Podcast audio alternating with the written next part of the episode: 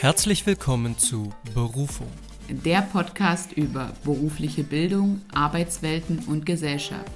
Von und mit Franziska Spenner und Benjamin Schwarz.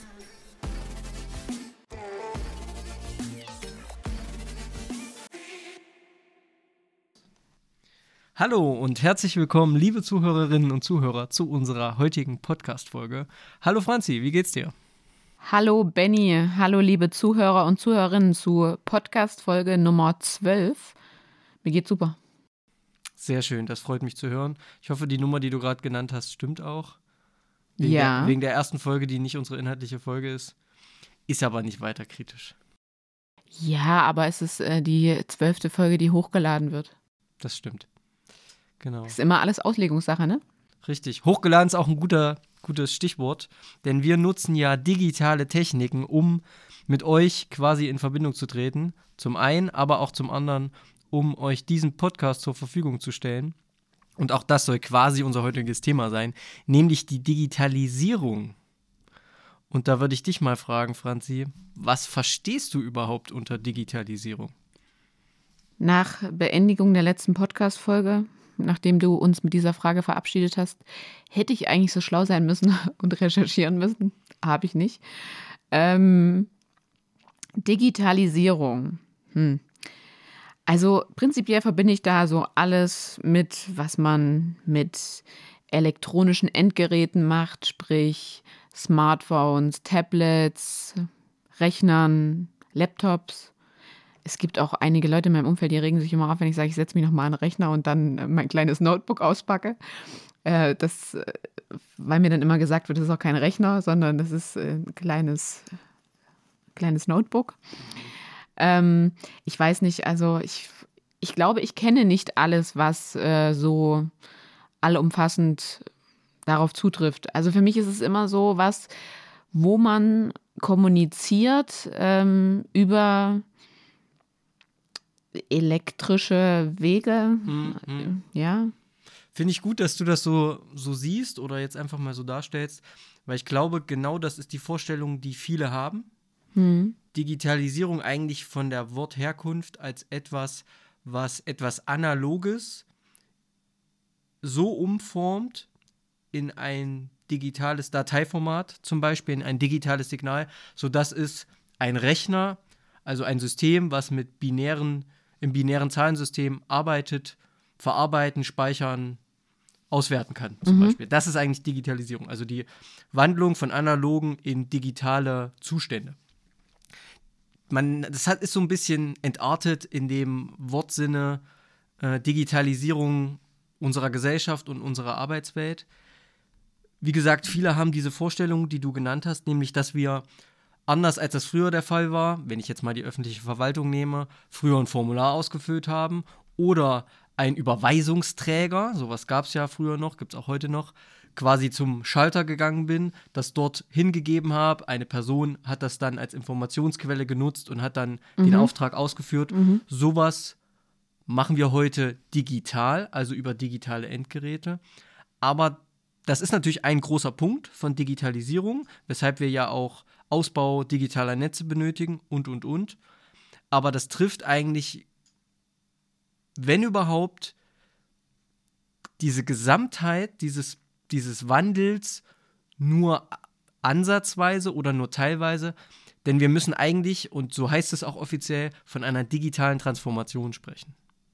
Okay. Also digitale Transformation, weil man einfach sich dahingehend verändert, wandelt. Genau, weil wir nicht nur das Medium ändern, wenn wir das jetzt mal für unseren Lehrberuf betrachten. Mhm. Es ändert sich, nur, sich nicht nur das Medium, ich nehme statt einer Tafel einen Beamer und eine PowerPoint-Präsentation oder ein Whiteboard, mhm. sondern es ändert sich auch der Inhalt.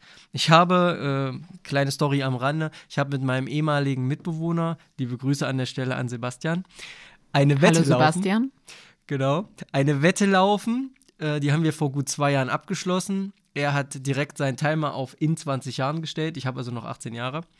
Äh, dann treffen wir uns wieder und er sagt, dann wird es in der Grundschule Programmieren als Teil des Unterrichts geben. Ich habe gesagt, alles Quatsch. ich halte das nicht für eine Schlüsselkompetenz. Wir werden uns so schnell nicht zu einer Gesellschaft entwickeln, in der quasi alle programmieren können müssen. Glaube ich auch bis heute. Aber ich habe die Wette vermutlich jetzt schon verloren, weil im Heimatsachkundeunterricht schon länger darüber diskutiert wird, debattiert wird, dass eben im Heimatsachkundeunterricht des Grundschulunterrichtes mhm. eben auch Ansätze von Programmierung eingebettet werden sollen. Also ich habe wahrscheinlich meine Wette schon verloren. Ich wollte dich nämlich gerade fragen, wie denkst du heute zwei Jahre später darüber? Weil selbst ich, die damit gar nichts am Hut hat, hat schon davon mitbekommen, dass das äh, immer wichtiger sein wird. Und ähm, man kennt ja so ein bisschen Eltern, die mit den Hausaufgaben ihrer Kinder überfordert sind. Ich werde dann so eine Mutter sein, wenn es um solche Hausaufgaben geht. Aber bis dahin haben wir Jet, wie heißt es, Chat, GP, irgendwas soll ja jetzt äh, die neueste Technologie sein, um alles GP, zu. Jet, also Chat ja. GPT meinst du? Okay, keine Ahnung. Ja, der Algorithmus, der Texte verfasst. Genau. Ich wollte dir eigentlich heute auch einen solchen Text vorlegen und dich fragen, wer den geschrieben hat. Aber okay, dann, okay, dann okay, wäre auch witzig nee. gewesen. Ja. Ähm, ich finde auf jeden Fall, du zeigst ja damit schon auf, es äh, bietet auch einen super Anschluss an, unseres, an unser letztes Thema zur Veränderung der Arbeitswelt, weil du gerade schon mit dem Lehrberuf gesagt hast, dass es auch einiges verändert. Ähm, ja, und ich bin gespannt, was wir da so für Erkenntnisse erlangen werden. Genau, ich möchte das sogar noch mal ein bisschen präziser zeichnen. Auch vielleicht anhand des Beispiels von vor zwei Folgen, also mit unserem Interview-Podcast Gast Dennis, der mhm. ja aus dem Pflegebereich kommt, im weitesten Sinne Gesundheit. Und ich will das vielleicht mal nochmal erklären, diesen Unterschied zwischen klassischer, also zwischen dem, was du als Digitalisierung verstehst und das, was digitale Transformation ist, von der ja auch oft gesagt wird, dass sie so einschneiden, die gesamte Arbeitswelt in manchen, in, also in vielen Branchen, nicht in allen, aber in vielen mhm. Branchen verändern wird. Ist viel Prophezeiung, kann man ja vorher manchmal gar nicht so wissen. Ich will das mal am Beispiel eines Radiologen vielleicht nochmal erklären. Also ein Radiologe, jemand, der ja CT-Bilder aus wertet, also ein Mediziner, Medizin studiert, wertet eben entsprechende ähm, radiologische Aufnahmen aus. Mhm. Das, was du als Digitalisierung verstehst, wäre im Prinzip der Schritt. Früher hatte ich eben die Untersuchung, da wurde ein klassisches Röntgenbild, wie man das teilweise ja noch kennt, wenn das in so eine ähm, in so eine in so ein Gerät mhm. eingeklickt wird, mit Hinterleuchtung und dann sieht der Arzt, was, wo da irgendwie ein Schatten ist oder was auch immer oder wo der Knochen ist. Mhm.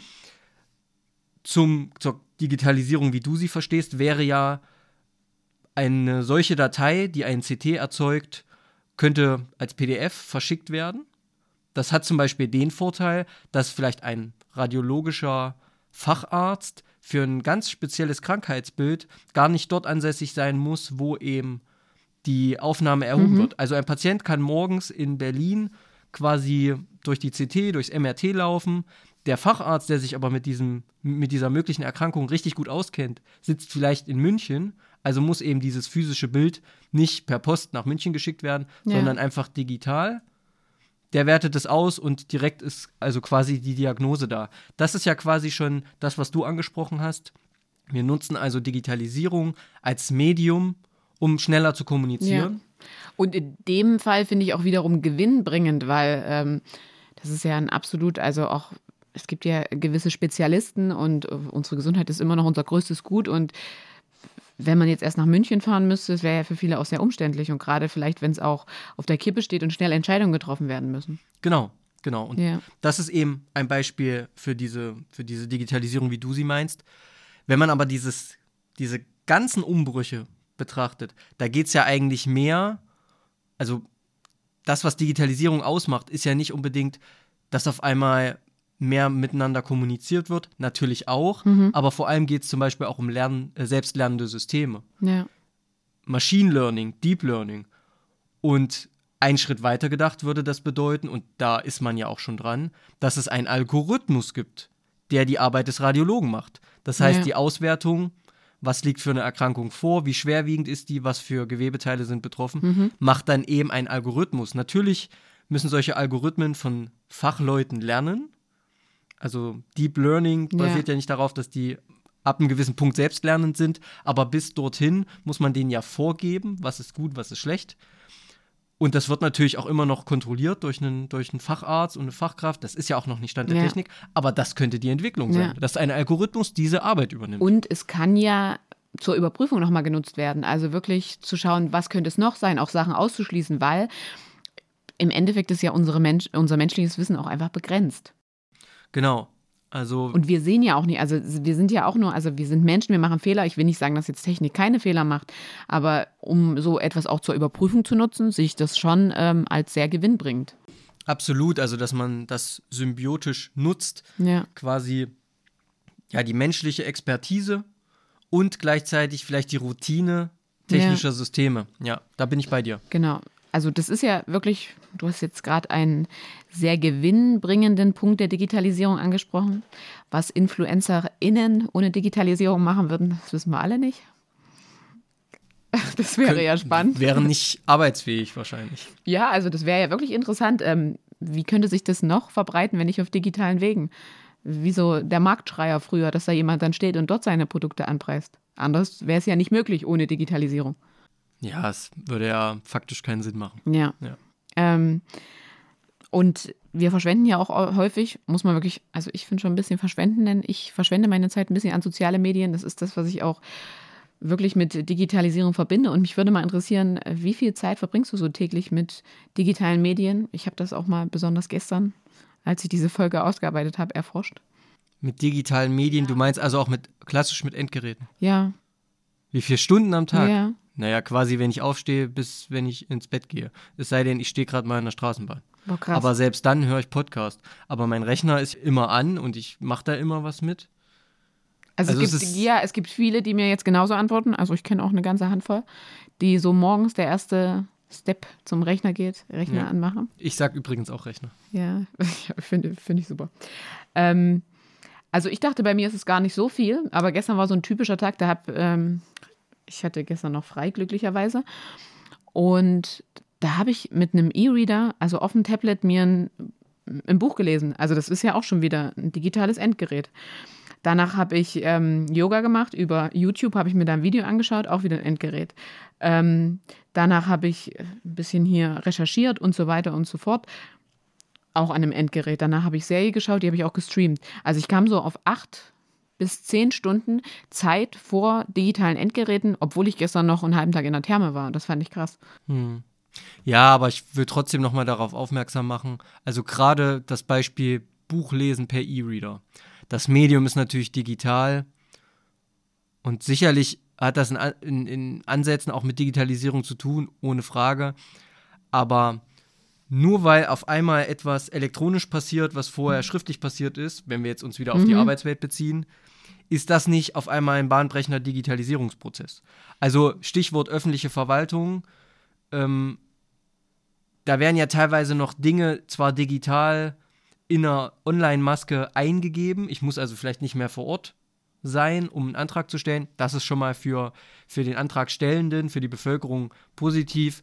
Aber man kann nicht von Digitalisierung sprechen, wenn die Mitarbeiter das dann ausdrucken und trotzdem im Papierakte ablegen. Also, ja, ja, schon. Aber jetzt gerade mit dem E-Reader finde ich es so ein Beispiel. Ich bin abhängig von etwas. Ich bin abhängig davon, dass das Tablet oder der E-Reader aufgeladen ist. Das bin ich bei einem Buch nicht. Das nehme ich zur Hand. Das ist immer aufgeladen. Und das finde ich schon, das äh, setzt für mich so ein, ich habe das ganz oft, dass ich äh, ein Endgerät nehmen will, sei es mein Notebook, sei es das Tablet und der Akku ist alle und dann bin ich unterwegs und ich schleppe jeden Tag auch mein Handy-Ladekabel mit mir rum, das für mein Notebook, weil ich immer, also ich finde irgendwie, man, man ist so ein bisschen Man so, macht sich abhängig. Ja, man macht sich abhängig. ja, ja. Ähm, und um jetzt mal so von dem privaten Gebrauch wegzukommen, würde mich interessieren, wie beeinflusst dich denn Digitalisierung im weniger im Alltag, sondern mehr so im Beruf? Aber vielleicht auch fällt dir noch was im Alltag ein. Vielleicht kannst du ja auch noch was sagen. Weil du hast ja nun den ganzen Tag in Benutzung. Ja, naja, für mich ist das natürlich schwierig, Da kannst du da, da einen. Unterschied zu, zu nennen, da wir eine Generation sind, die damit ja auch quasi aufgewachsen sind. So. Also ich könnte jetzt nicht sagen, anders als früher ist es jetzt so und so. Natürlich könnte ich sagen, anders als frühere Generationen Mhm. Ist man natürlich immer viel mehr an der Außenwelt dran. Was auch immer die, also in dem Fall vielleicht soziale Medien, so. Ja. Das war früher nicht so. Nee. Dann war ich für mich zu Hause, habe Zeitschrift gelesen, habe ein Buch gelesen vor dieser digitalen Zeit, um es mal so zu formulieren. Ja. Und das ist heute anders. Ich habe ja permanenten Draht auch zu anderen Menschen, wenn ich das möchte. Ich schreibe eine WhatsApp, ja. ne, ich kann immer in Kontakt treten. Ohne in Kontakt zu treten. Ohne in Kontakt zu treten. Ja. Also das Telefon kam auf, es entwickelte sich dazu hin, dass die Leute eher telefoniert haben, statt sich vielleicht zu treffen. Das Nachrichtenschreiben kam auf WhatsApp. Es gibt zwar Sprachnachrichten, aber selbst das, also wenn wir das mal als Hierarchie der Kommunikation mhm. betrachten, neigen wir ja auch manchmal dazu, lieber eine Nachricht zu schreiben, als immerhin eine Sprachnachricht oder ein Telefonat, mhm. weil ein mhm. Telefonat ist auch in situ. Das ja. findet in diesem Moment statt. Ich muss agieren und reagieren und bei einer Sprachnachricht oder bei einem, bei einem Text muss ich das ja nicht. Das heißt, da nutzen wir digitale Medien, um Kommunikation auch zu entzerren. Ja. Gleichzeitig führt, führen aber digitale Medien, Digitalisierung, digitale Transformation, wie es die ja auch schon seit einigen Jahren gibt, oder seit vielen Jahren muss man ja sagen, ähm, im Arbeitsalltag zu einer hohen Arbeitsverdichtung. Ja. Also die Tatsache, dass natürlich schneller sich ausgetauscht werden kann. Mhm. Ah, ich schreibe schnell eine E-Mail, E-Mail geht hin, E-Mail geht zurück, was weiß ich, technischer Einkauf mit dem Lieferanten, man muss sich austauschen, Lieferzeiten, Preise, ja. Stück etc. Früher musste man vielleicht noch faxen. Allein da, da hatte ich so ein paar Minuten ja. Latenz. Na klar. Hatte ein paar Minuten, vielleicht für mich im weitesten Sinne, und jetzt geht das ja ruckzuck hin mhm. und her. Das heißt, das verdichtet sich auch. Oder die Tatsache, dass Digitalisierung, Smart Factory, wie es ja auch so gerne heißt in der Industrie, also eine, wenn ich quasi einen virtuellen Zwilling meiner Produktion erzeuge, um meinen Ablauf, meinen Produktionsablauf, meine Wertschöpfungskette vollumfänglich auch digital abbilden zu können. Mhm. Da fließt ja auch äh, dieser Begriff des Supply Chain Management mit ein. Also, dass die gesamte Versorgungskette. Noch vom, nie gehört diesen Begriff. Ist ein Begriff aus der Industrie. Ja, du darfst ihn uns erklären. So, Supply Chain, also Versorgungskettenmanagement. Das heißt, wenn ich als namhafter Automobilhersteller, den ich kennengelernt habe in meiner beruflichen Biografie, ähm, wenn ich dort also zum Beispiel Autos produziere, dann produziere ich ja nicht jedes Teil von diesem Auto selber. Ich habe also auch Zulieferer.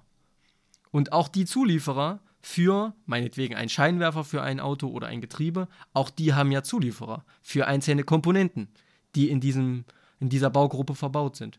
Und das setzt sich fort bis zur ja, Materialschaffung, mhm. bis zum Schürfprozess könnte man fast sagen, oder bis zur Erzgewinnung, setzt sich dieser Prozess fort, macht das Ganze transparent, sorgt aber auch für Verantwortung. Mhm. Das sorgt eben auch dafür, dass Konzerne in die Verantwortung genommen werden, wie werden eure Produkte produziert.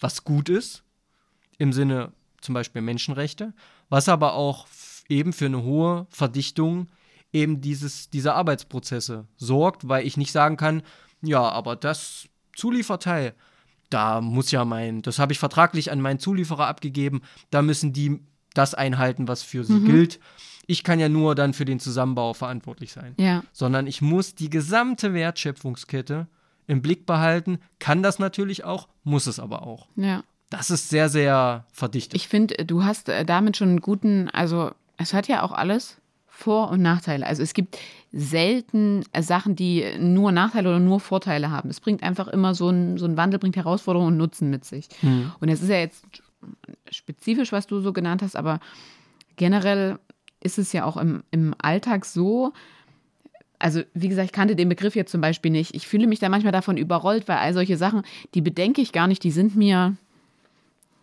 ich, man könnte jetzt sagen, zu hoch manchmal. Also so weit denke ich gar nicht, was mittlerweile alles möglich ist. Was man alles nachvollziehen kann. Ja, ich verstehe, dass du gerade mein Beispiel vielleicht auch, es ist, es ist sehr technisch mhm, und sehr branchenspezifisch ja. vielleicht. Aber wenn wir das mal abstrakt betrachten, das können wir genauso auf die Gesundheitsbranche übertragen. Die, das Zusammenwirken des Hausarztes, des Facharztes, der therapeutischen mhm. Nachsorge, Nachsorge, ja, auf jeden ja, Fall. Der äh, Krankenkasse und allem, was vielleicht damit in Verbindung steht. Mhm. Digitalisierung sorgt eben für die Vernetzung, mehr oder weniger gut oder schlecht, muss man vielleicht an der Stelle noch in Deutschland sagen, sorgt aber eben auch dafür, dass uns anders als es früher der Fall war, da hatte ich meinen Wirkungsbereich. Genau. Natürlich habe ich kommuniziert über Anträge oder ich kenne mich im medizinischen Bereich jetzt nicht so aus, da wurden natürlich Krankenakten irgendwie mhm. noch hin und her geschickt und so. Natürlich gab es da Schnittstellen. Aber das musste nicht alles jetzt sofort passieren. Und ich habe mich in dem Moment drum gekümmert, wo es soweit ist. Jetzt, durch diese Digitalisierung, sind eben auch alles, so wie man sagen kann, die Welt ist näher zusammengerückt durch Digitalisierung, sind eben auch ganze Branchen mit allen Aspekten, mit allen Facetten dieser Branchen zusammengerückt. Ne? Man könnte noch die Apotheke dazu nehmen. Ja, ja. Und dann wird jedem Teilbereich dieses Konstruktes wird umso mehr die Komplexität des gesamten Systems bewusst. Ja, aber du sagst jetzt schon, die Welt ist näher zusammengerückt dadurch. Man kann eben zu jedem und allem und überall immer Verbindung haben. Ähm, aber man ist auch ein Stück weit weiter auseinandergerutscht. Gerade jetzt so in den letzten zwei Jahren auch nochmal, man weiß jetzt, dass viele Außentermine und so weiter gar nicht mehr so zielführend sind. Man muss äh, seinen Angestellten nicht mehr in die Bahn nach München von Berlin setzen, um dort an einem Tisch Platz zu nehmen für ein Meeting, sondern man kann das einfach digital steuern.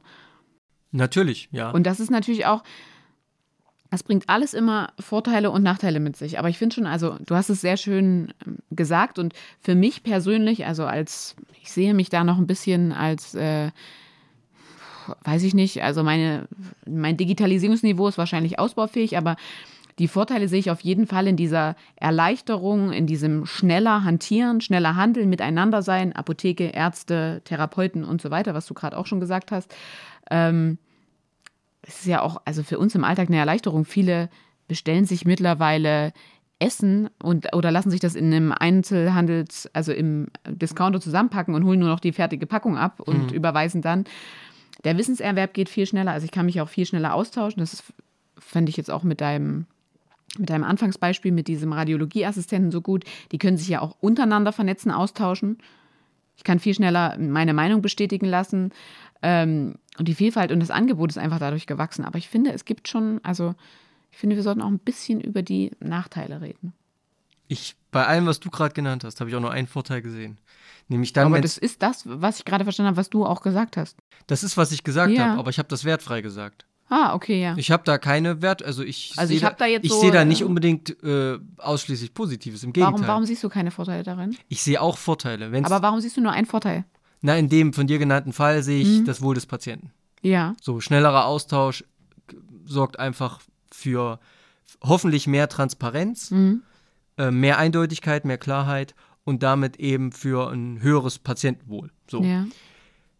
In dieser Verdichtung der Arbeitszeit sehe ich aber ich sehe da ein ganz großes Problem darin, weil gerade diese Zeiten, natürlich ist den allermeisten klar, selbst wenn man für eine Dienstreise nach, von München nach Berlin fährt, dann dreht man nicht Däumchen in dem Zug, ja. sondern die Leute arbeiten und trotzdem hat man während dieser Zeit immer wieder Phasen, wo man doch mal durchatmen kann. Ja. Wo man mal sich ganz kurz auf sich besinnen kann und mal kurz aus dem Zugfenster guckt und äh, mal durchatmet. Und wenn ich aber alles digital stattfinden lasse, dann ist ja die Neigung auch des Arbeitgebers viel größer zu sagen, okay, du hast bis irgendwie 12 Uhr Termin, ja, dann können wir aber halb eins ohne Probleme gleich den nächsten digitalen Termin machen. Genau. Das führt eben zu dieser Verdichtung, die nicht gut ist. Genau. Und da glaube ich, dass Digitalisierung in dem Stadium, wo wir jetzt sind, also ich glaube, wenn diese digitale Transformation fortschreitet und zunehmend Tätigkeiten wirklich auch maschinenintern übernommen werden, dann kann, wird es wieder zu einer Entlastung von Menschen führen. Aber solange wir immer noch diese Algorithmen füttern müssen mhm. und eben Digitalisierung nur das Medium ist und nicht der Kern, führt das nicht zu einer Arbeitsentlastung. Okay, und ich glaube, genau das, was du gerade genannt hast mit diesem bis 12 Uhr geht der Online-Termin und dann 12.30 Uhr Anschlusstermin, das ist auch sowas, was ich mir so von digitalen Sachen abgeschaut habe. Seitdem sind meine Terminplaner, seit man so digitale Medien nutzt, so voll, weil ich mir immer denke, ja, damit bin ich dann da fertig und dann kann ich gleich das nächste machen. Aber man ist einfach keine Maschine, sondern es sind ja auch Tagesrhythmen ganz anders und äh, man hat, keine Ahnung, mal mehr Hunger oder muss einmal mehr auf Toilette und das alles muss man ja da auch mit einberechnen in seinen Arbeitstag und man kann nicht immer so bum, bum, bum, also das so getaktet durchgehen. Eben. Ich finde, das, da muss man ja auch in der Schule so ein bisschen, also es gibt ja auch so Lehrpersonen, wenn da nicht ab der ersten Minute sofort Ruhe ist, dass da wirklich also gleich eine schlechte Grundstimmung herrscht, aber manchmal ja, okay, muss man eben nochmal auf Toilette oder muss man nochmal vom Brot abbeißen oder muss auch vielleicht mal was loswerden. Dafür sind wir eben auch Menschen.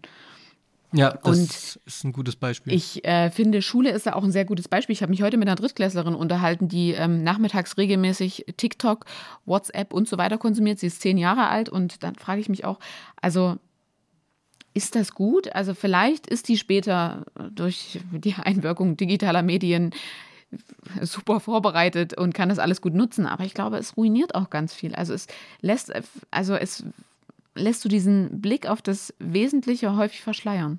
Mich macht es manchmal ein bisschen traurig, dass Digitalisierung so Einzug genommen hat. Ja, oder dass man auch, auch so. anhand dessen so ein bisschen die Arbeit bewertet, wie gut oder schlecht jemand arbeitet, ähm, weil man ja irgendwie davon ausgeht, also wer heutzutage jetzt äh, dabei sein will, der kennt sich mit Digitalisierung aus und mit allem, was die Arbeitsbeläufe damit zu tun haben. Speziell in welchem Kontext? Was, was meinst du jetzt? Naja, ich finde in allem, das fängt auch mit der Physiotherapie an. Also da, dann muss man so viele Sachen am Rechner mittlerweile machen. Man will digitale Akten anlegen und so weiter und so fort. Und also mich persönlich setzt das schon manchmal unter Druck.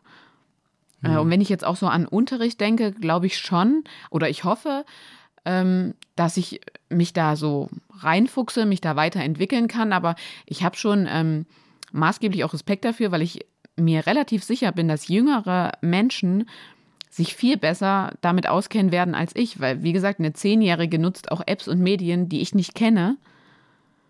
Also da sehe ich schon so ein paar Herausforderungen, ähm, da auch ständig auf, auf Stand zu bleiben und gut mitzuwirken.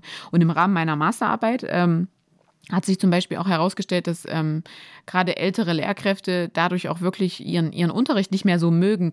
Einerseits, weil sie gar nicht auf diesen Zug der Digitalisierung aufspringen möchten, andererseits, weil sie finden, dass das ihren Unterricht kaputt macht. Hm. Dass man zum Beispiel nur noch digital in Kontakt tritt. Das, äh, da hat eine spezielle Lehrperson wirklich gesagt, dass er auch findet, dass die Personen gar nicht mehr miteinander kommunizieren. Für Gruppenarbeiten wird sich nicht mehr getroffen, sondern jeder macht seinen Teil, dann wird es in einer Datei zusammengefügt und wir sind fertig. Und das ist ja auch schade, dass diese Zusammenarbeit, diese Teamfähigkeit und so weiter darunter leidet. Genau. Das heißt, wir haben diesen Anschein, dass die digitalen Medien uns miteinander verbinden. Du hast es vorhin ja auch mhm. schon gesagt. Gleichzeitig aber auch wir uns voneinander entfernen, ja. weil wirkliche Begegnung nicht mehr stattfindet. Ja. Und gerade was die Wissensaneignung, das hast du auch eben angesprochen, man kann sich schneller Wissen aneignen. Mhm. Mag sein, dass man sich Wissen aneignen kann, aber das wird auch alles sehr, sehr inflationär dadurch. Vielleicht also ich muss finde, ich mich nochmal korrigieren. Ja. Aneignen kann man sich wahrscheinlich nicht, aber man kann sich irgendwo herleiten. Aber zur Aneignung von Wissen gehört sich für mich eher so mit die Auseinandersetzung damit. Und das macht man weniger dadurch, wenn man es schnell abruft. Also da würde ich sagen, eher aneignen als herleiten. Herleiten bedeutet ja Kausalität. Verstehen. Ja, okay. Also ja, du meinst man, sich was anlesen. Diesem, ja, du meinst an, sich was anlesen ja, und dann weiß ich das für den Moment. Mhm. Ob ich das aber substanziell verinnerlicht, kann, verinnerlicht, verinnerlicht habe mhm. oder dauerhaft nutzen kann, anwenden kann, ist eine ganz andere ja, Frage. Das genau. Ist, so ist gut dargestellt. Und das ist eben eine Frage. Und deswegen ist auch wichtig, dass Schule trotzdem korrekte Kompetenzen für Wissenserwerb, epistemologische Überzeugung ist hier ein wichtiger psychologischer Fachbegriff, ähm, dass die wichtiger Inhalt der Vermittlung in Schule sind. Solche Fachbegriffe müssen immer noch mal erläutert werden. Epistemologische Überzeugung, das sind die Überzeugungen, die in dem Fall Lernende, Schülerinnen und Schüler haben, zu Wissen und Wissenserwerb. Also was kann, was ist eine valide Wissensquelle? Kann also auch ich mir Wissen aneignen? Mhm. Also gibt es verschiedene Dimensionen, ja? Kann also nur ich mir Wissen aneignen? Oder ist zum Beispiel der Lehrer die absolute Wissensautorität? Das ist zum Beispiel etwas, was ich sehr geändert hat in den letzten Jahrzehnten. Und durch Digitalisierung. Auch, auch mit, ja. ohne Frage, ohne Frage. Aber während früher ja, ich denke jetzt an die Feuerzangenbowle, ähm, während früher ja der Lehrer die absolute Wissensautorität war und das, was er erzählt hat, hatte Hand und Fuß und wurde für bare Münze genommen, werden heute Lehrer in Frage gestellt. Ich habe das aber dort und dort anders gelesen. Stichwort ähm, Mhm. digitale Medien. Ja. So. Und das ist formell was Gutes. Ja. Das heißt aber auch, dass Schule dazu hinbilden muss, dass ich auch valide Quellen finde. Dass Ja. ich auch herausfinde, was ist denn, welches Wissen ist denn ja gut strukturiert auf der einen Seite, aber eben auch faktisch richtig. Und dass Schüler und Schülerinnen auch eben lernen, was sind denn valide Quellen. Weil ich finde, das wird gerade so in der Regelschule, aber auch auf dem Gymnasium komplett vernachlässigt. Quellen angeben, Quellenkunde und so weiter. Und dann, bub, hast du dein Abitur und im Bachelor und Master musst du es auf einmal machen oder auch in der Berufsausbildung muss man auch auf einmal Quellen angeben. Und das kann dann immer keiner, da fühlt sich jeder für überfordert. Für mich ist das mittlerweile so ein, ja, ich mache das, aber ich weiß nicht, ob du das bestätigen kannst, aber ich aus verschiedenen Praktika, jetzt auch in meiner Tätigkeit in der Grundschule, da wird häufiger mal eine PowerPoint angeschmissen, wo keine Quelle dasteht, wo das her ist. Hm. Da habe ich tatsächlich noch nicht so drauf geachtet, wenn ich im Praktikum war. Ich würde schon Quellenarbeit betreiben, wenn ich in der Schule eine Präsentation, ja, da habe ich Quellenarbeit klassisch Mhm. betrieben. Vor allem was auch Bildrecht angeht und so. Da muss man ja wirk- wirklich auch einfach für sich sehr vorsichtig sein. Ich würde aber Quellenarbeit trotzdem irgendwie noch ein bisschen trennen, wenn ich das im wissenschaftlichen Kontext tue oder eben in der Schule. Und ich Ja. würde natürlich auch unterscheiden, ob ich, keine Ahnung, mal jemals in die Situation komme, eine Bachelorarbeit zu betreuen und dort macht jemand Quellenarbeit Mhm. oder ich betreue natürlich im schulischen Kontext äh, eine Arbeit im, im, in der Lehrtätigkeit, in der beruflichen Bildung oder im, im Kontext des Gymnasiums, der Ober, Ja. Oberstufe. Da würde ich sicherlich mit Quellenarbeit auch anders umgehen. Aber ja, wir müssen, es geht ja auch gar nicht darum, immer unbedingt, also gerade wenn es um Schüler geht, meiner Meinung nach. Natürlich hat die, der Nachweis der Quellen den Zweck, den Autor, Autor damit äh, Genüge zu tun, dass die Herkunft der Information klar und transparent angegeben wird. Mhm. Aber für Schüler und Schülerinnen ist es ja wichtig, dass die sich selber mit dieser Quelle auseinandersetzen. Genau, Wo also- habe ich das überhaupt her? Habe ich das von Wikipedia, die ja formell äh, keine wissenschaftliche Quelle ist, die ich aber nutzen kann als Sprungbrett für wissenschaftliche Quellen?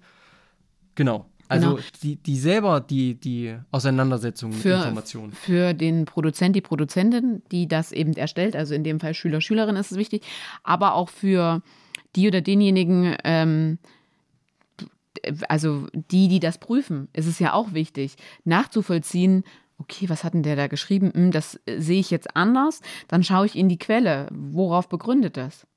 Ja, das ist natürlich in der Schule nie so das Thema, weil in Nee, der aber- Schule extrem etablierte, ähm, extrem etabliertes Wissen vermittelt wird, was eigentlich als belegt gilt. Ja. So, das ist in der Forschung, in der Wissenschaft was anderes. aber ich glaube, in der berufsbildenden Schule zum Beispiel, Nee, sehe ich auch so. Nee, sehe ich nicht so, weil, also gerade, ich finde, wenn ich jetzt so Berufsanfängerin bin, muss ich mich, glaube ich, schon ab und an auch rückversichern, weil ich sehe das nicht so, dass ich als Lehrperson anfange und allwissend bin, sondern ich sehe auch tatsächlich die Tätigkeit so ein bisschen als Geben und Nehmen. Aber da kann man sich auch drüber streiten. Also wir, wenn wir anfangen im Lehrberuf, Ja. da ja, aber nicht die Auszubildenden, wenn sie ihre Ausbildung starten. Ja, aber angenommen, die sollen dann einen Vortrag halten und die schreiben mir da was auf und ich möchte dann rückversichert schauen, woher das ist. Dann nutze ich ja die Quelle auch. Natürlich. Ja. Schon, aber gut, vielleicht habe ich da auch noch mal einen anderen Blick. Wir hatten das Thema privat schon mal. Ähm, wenn man aus einer MINT-Disziplin kommt, speziell Ingenieurwissenschaften, blickt man noch mal ein bisschen anders auf Quellenarbeit. Mhm. Gerade wenn man sehr zum Beispiel physikalische Prinzipien nutzt in einer Hausarbeit oder in einer Bachelorarbeit, die ja explizit bewiesen werden, anders als Ja. in der Sozialforschung. In der Sozialforschung kann ich ja nicht beweisen. Da kann ich, naja, nicht beweisen ist jetzt vielleicht auch falsch, aber dann, da geht ja nur über Empirie zu arbeiten. Anders als in Physik, Biologie, Chemie, Mhm. Naturwissenschaften. Da kann ich ja Versuche machen, Experimente und Dinge beweisen. Ja. Zusammenhänge, Kausalität. das geht so in den Sozialwissenschaften ja eher selten. Vielleicht hast du deshalb da einen genaueren Blick als Ja, genau. Man hat da, glaube ich, einfach so aus verschiedenen Blickwinkeln einfach auch andere Meinungen und Einstellungen. Hm. Ähm, jetzt aber nochmal zurück ähm, zu der Digitalisierung im beruflichen Alltag. Hm. Ähm, wir, du hast einen sehr schönen Einstieg mit dem Radiologieassistent geschafft. Wir haben so gesagt, mit Außenterminen, wie das darauf einwirkt. Der Arzt, der Radiologe. Ah, okay, sorry. Ja, danke fürs ähm, korrigieren. Genau. Ähm, und wir sind jetzt ein bisschen auf den Lehrberuf eingegangen. Generell ähm, nennt man das ja im Beruf gerade, also diese Welle der Digitalisierung oder also die hat ja Einzug gehalten, so Beruf oder Arbeit 4.0. Und da habe ich einen ganz spannenden Artikel auf der Website Personio zu Entwicklung, Auswirkungen, Herausforderungen gefunden. Also generell bezeichnet man dieses 4.0 ja als vierte industrielle Revolution. Es ist wieder eine neue Veränderung an Arbeitsformen und Arbeitsbedingungen. Und also wir sind irgendwann mal in Arbeit 1.0 eingestiegen, Ende 18. Jahrhundert und haben da Dampf- und Wasserkraft betriebene Maschinen genutzt. Das ist heute sowas von Oldschool. Dann kam Arbeit, naja, aber nicht mehr, also ja. Du darfst gerne was sagen und nicht die äh, Mine verziehen, weil das sehen unsere Zuhörer und Zuhörerinnen nicht. Ja, weil ich auch gar nichts dazu sagen wollte. Naja, dann ist okay. Natürlich ist Dampf- und Wasserkraft in dem Kontext, wie es damals genutzt wurde, also die ja, Dampfmaschine von Ja, ja, gut, man muss Watt. sagen, in dem Kontext. Ja, aber es wird heute aber wieder attraktiv teilweise. Das wollte ich auch nicht sagen aber dass es eben nicht, dass nicht menschliche Kraft genutzt wurde und auch nicht tierische. Das ist ja, natürlich waren die ersten nicht menschlichen und tierischen Energieformen Wasserkraft und Dampfkraft. Mhm. Und trotzdem hat sich bis heute überliefert, dass wir nicht menschliche und nicht tierische Kraft als Antrieb um zum Erzeugen von Kräften, Transportieren von Materialien mhm. etc. benutzen. Das hat sich ja bis heute bewährt. Also ja. es geht gar nicht um Wasserkraft und Dampfkraft, sondern um das nicht tierische, nicht menschlich angetriebene. Ja, okay.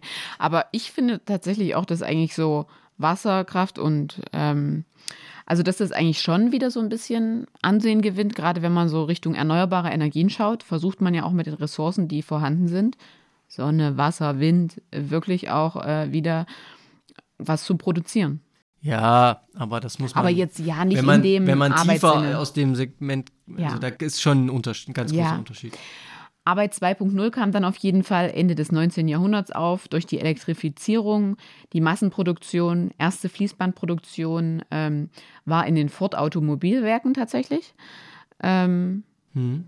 Und dann Arbeit 3.0, circa ab den 1970er Jahren, Computer- und Industrieroboter, neue Formen der Automatisierung. Und da haben wir uns ja wirklich mit der Arbeit 4.0 komplett ähm, weiterentwickelt. Das wird auch als New Work bezeichnet, so ein bisschen, Ende 20. Jahrhundert. Und es ist ja eigentlich heute immer noch, also wenn ich jetzt an künstliche Intelligenz denke, da ist es noch lange nicht ausgeschöpft. Das geht ja absolut voran. Das gehört ja auch mit dazu. Es geht einfach um schnelle Verbreitung äh, von Computer- und Internetanschlüssen. Und in den 1990er Jahren ist das, hat es eben so richtig den Aufschwung erhalten. Und ähm, ich finde das schon spannend, wie sich das so entwickelt hat und wo das auch hingegangen ist. Hm. Ja, absolut. Also wie gesagt, die total vernetzte Fabrik, Smart Factory, ich hatte es schon genannt, das ist ja eigentlich der Kern von digitaler Transformation. Da geht es ja gar nicht drum, ob der Verwaltungsmitarbeiter jetzt von zu Hause arbeiten kann, weil wir auf einmal Glasfaser haben mhm. und das, was er am Rechner im Büro macht, jetzt auf einmal zu Hause machen kann, sondern das ist ja mit digitaler Transformation gemeint, dass Fertigungsprozesse schneller und effizienter ablaufen aufgrund von zum Beispiel künstlicher Intelligenz. Deswegen ist mir auch so wichtig, dass dieser Begriff der Digitalisierung ziemlich klar ist. Mhm. Denn ich glaube, natürlich ist diese Vorstellung, die du ja am Anfang unserer Folge genannt hast, die ist ja nicht falsch. Mhm. Digitale Medien, privat wie beruflich etc. Aber digitale Transformation ist eigentlich viel, viel mehr und eigentlich ist das der Hauptkern.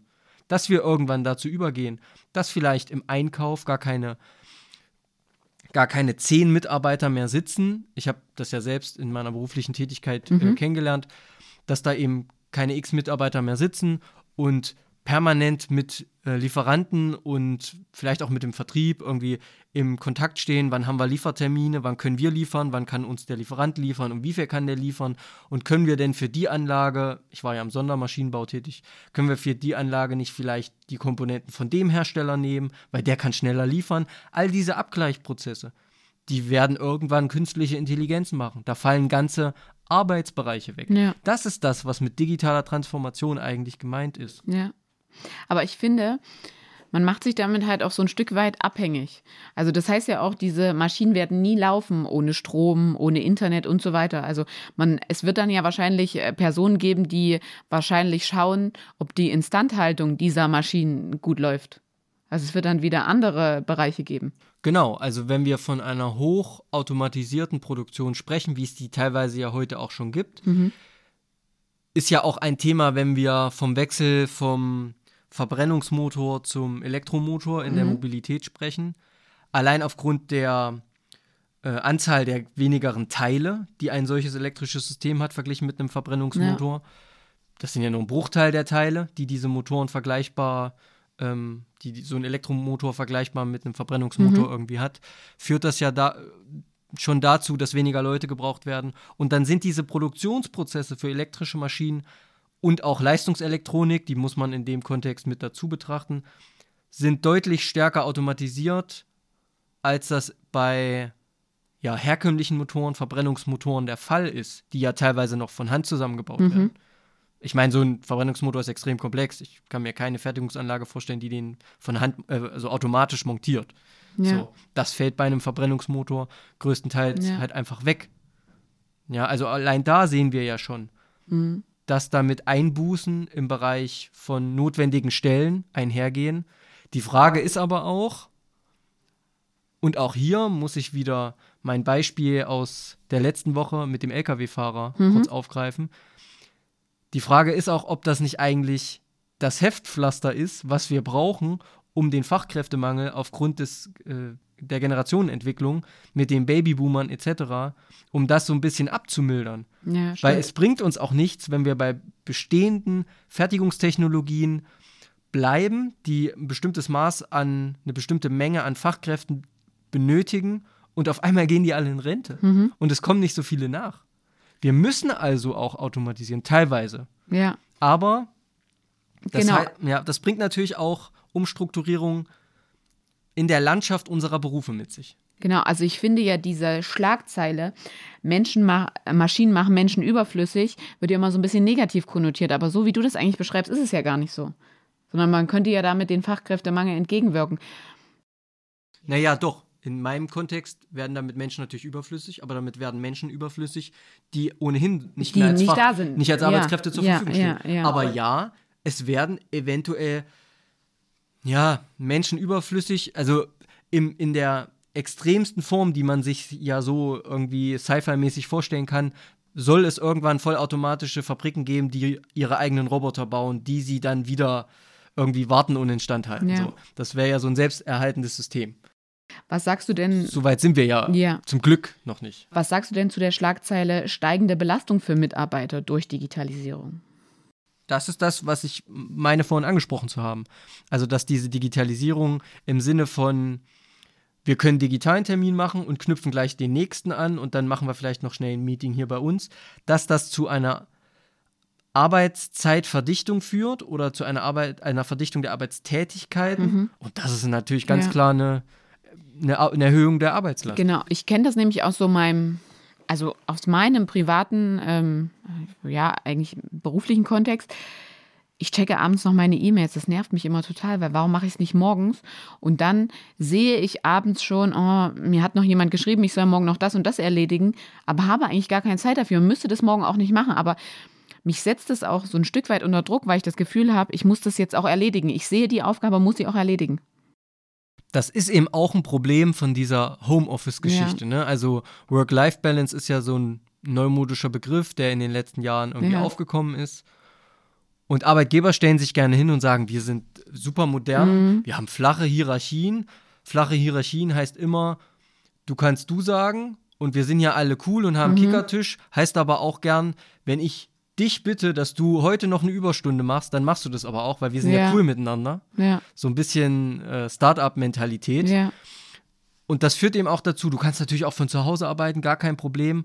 Aber wenn es eng ist, machst du es bitte auch noch abends um 10. ja. Weil du hast ja nie eine Trennung von Arbeitsort und Privat. Ja, genau. Es ist nicht mehr so, dass mir beispielsweise jemand einen Zettel auf dem Schreibtisch legt oder mir an Spindheft und ich das erst dann sehe, wenn ich den Arbeitsplatz betrete, Ja. sondern ich kriege es halt per E-Mail. Und das ist ja, also E-Mail ist dann noch so weit entfernt. Teilweise werden ja auch Telefonnummern ausgetauscht, ein Anruf und so. Also allein jetzt habe ich gerade während der Aufnahme eine Nachricht bekommen von meiner Chefin. Es ist meine Arbeitszeit ist seit gut sechs Stunden zu Ende. Und ich werde sie nachher trotzdem noch beantworten und wahrscheinlich wird dann noch ein Telefonat folgen und so weiter und so fort. Und Also sie hat das dir sind privat Halt, geschrieben. ja, sie hat mir über ihr ähm, Angestellten-Handy geschrieben, aber auf meine private Ja, Nummer. Fehler. Ja, ja. Warum hat sie deine private Nummer? ja, weil das einfach schnelle Wege, ja. Da sind wir. Und da Nee, sind wir auch wieder Ganz dabei. klar. Also das ist was, was ich gelernt habe. Der Vorgesetzte kriegt nicht meine private Telefonnummer. Ja, das, ich habe aber auch keine geschäftliche. Ja, dann Also hat ich- er die halt einfach Ja, aber ich bin dazu er eine also ich bin mir dazu, ich bin dazu verpflichtet, eine Telefonnummer, eine E-Mail-Adresse anzugeben. Dann muss er mir ein Betriebstelefon zur Verfügung Ja, stellen. gut. Wenn Erreichbarkeit Teil meiner betrieblichen Tätigkeit ist, dann muss ich bitte ein Telefon bekommen. Ja, okay. Manchmal ist man da vielleicht auch, man muss sich auch mehr darauf Hinterbeine konzentrieren, auf seine, auf seine, auf seine Rechte. Ja, Und da würde ich gerne zum Abschluss noch eine Schlagzeile auch anbringen. In Form der Digitalisierung, Kontrolle der Mitarbeiter durch Maschinen ist größer. Und eigentlich ist es ja so, weil jeder weiß auch, also Maschinen oder auch äh, zumindest der Endgeräte, weil die ist sich mit Sicherheit sicher, dass ich heute noch auf mein Handy gucke und deswegen die Nachricht sehe.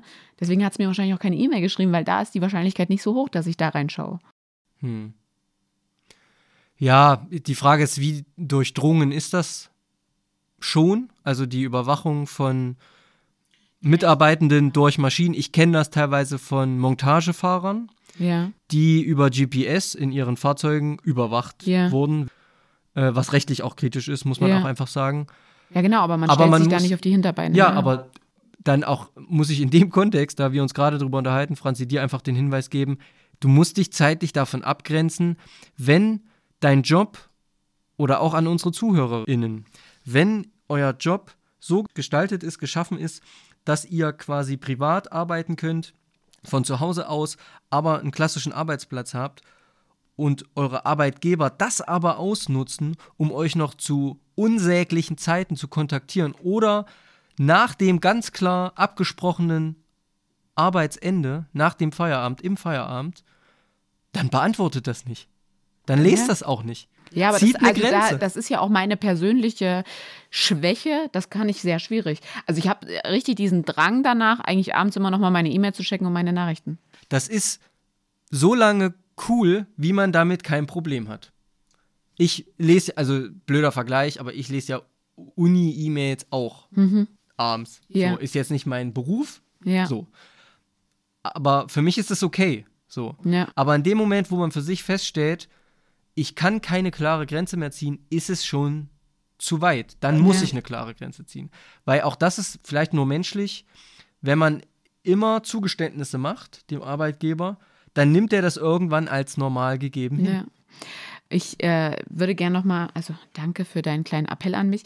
Ich würde gerne noch mal kurz zu, zur Kontrolle sagen. Also ich kenne das von ganz vielen jetzt im Homeoffice, dass man sich halt morgens einloggen muss und ab dann läuft das System die Zeituhr und dann muss man achteinhalb Stunden eingeloggt sein, damit man seine Zeit kriegt im Homeoffice. Aber es ist dann halt so, wo der Rechner angemacht wird, ob der neben mir auf dem Nachttisch angemacht wird und ich mich da erst zwei Stunden später dran setze, das weiß ja auch keiner. Also man, also diese Überwachung, die gewollt ist, kann man eben auch wieder manipulieren. Also ich finde, alles, was man wieder zusätzlich macht, kann auch zusätzlich missachtet werden.